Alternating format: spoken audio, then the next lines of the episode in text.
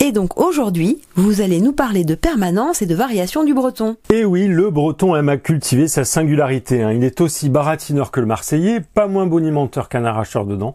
Et la preuve en est une fois de plus apportée par l'actualité, actualité sanitaire et pandémique. Avec les festivals et concerts interdits, une des rares manières de montrer le Guanadu consiste à l'associer de près ou de loin au virus. C'était déjà le cas avec la faible incidence de la présence et de la transmission de la Covid, histoire de montrer que l'art de vivre breton permettait de se préserver du virus, mais constatant que cela n'allait pas assez loin, c'est désormais non pas moins que la présence d'un nouveau variant 100% pur beurre salé qui est revendiqué. Mais attention, hein, le breton est malin, son variant est indétectable par les instruments de mesure existant un peu comme les éthylotests dans cette région.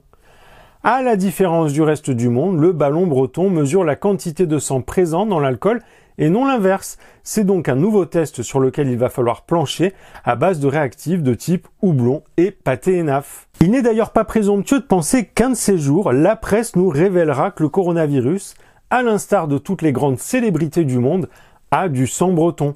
C'est un jeu que de trouver des ancêtres bretons à tout un chacun et d'écrire une histoire autour de cela, de la crêpe dentelle de la narration qui se transforme parfois en Queen du récit. Trop riche et trop gras, mais on ne peut pas s'empêcher d'en reprendre. Parce que oui, le breton a une culture du conte, hein, de faire des petits événements du quotidien une épopée digne des plus grands héros.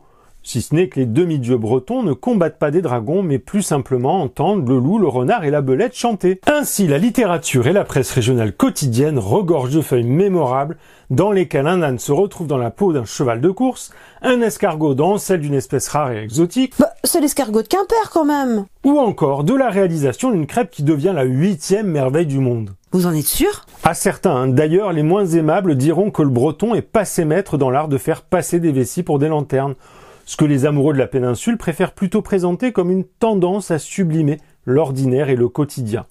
Bon, au final, le résultat est le même, hein, celui qui permet de faire croire que c'est parce qu'il y a de la pluie que la Bretagne est belle, qu'une nuit de fest-noz est le must de la topitude, que le seul pâté digne de ce nom sur Terre est celui du mataf, et enfin que le rattachement de la France à la Bretagne est un fait historique. Et donc donc, tremblez à le coronavirus joue désormais du bignou. C'est peut-être un détail pour vous, mais pour les Bretons, ça veut dire beaucoup.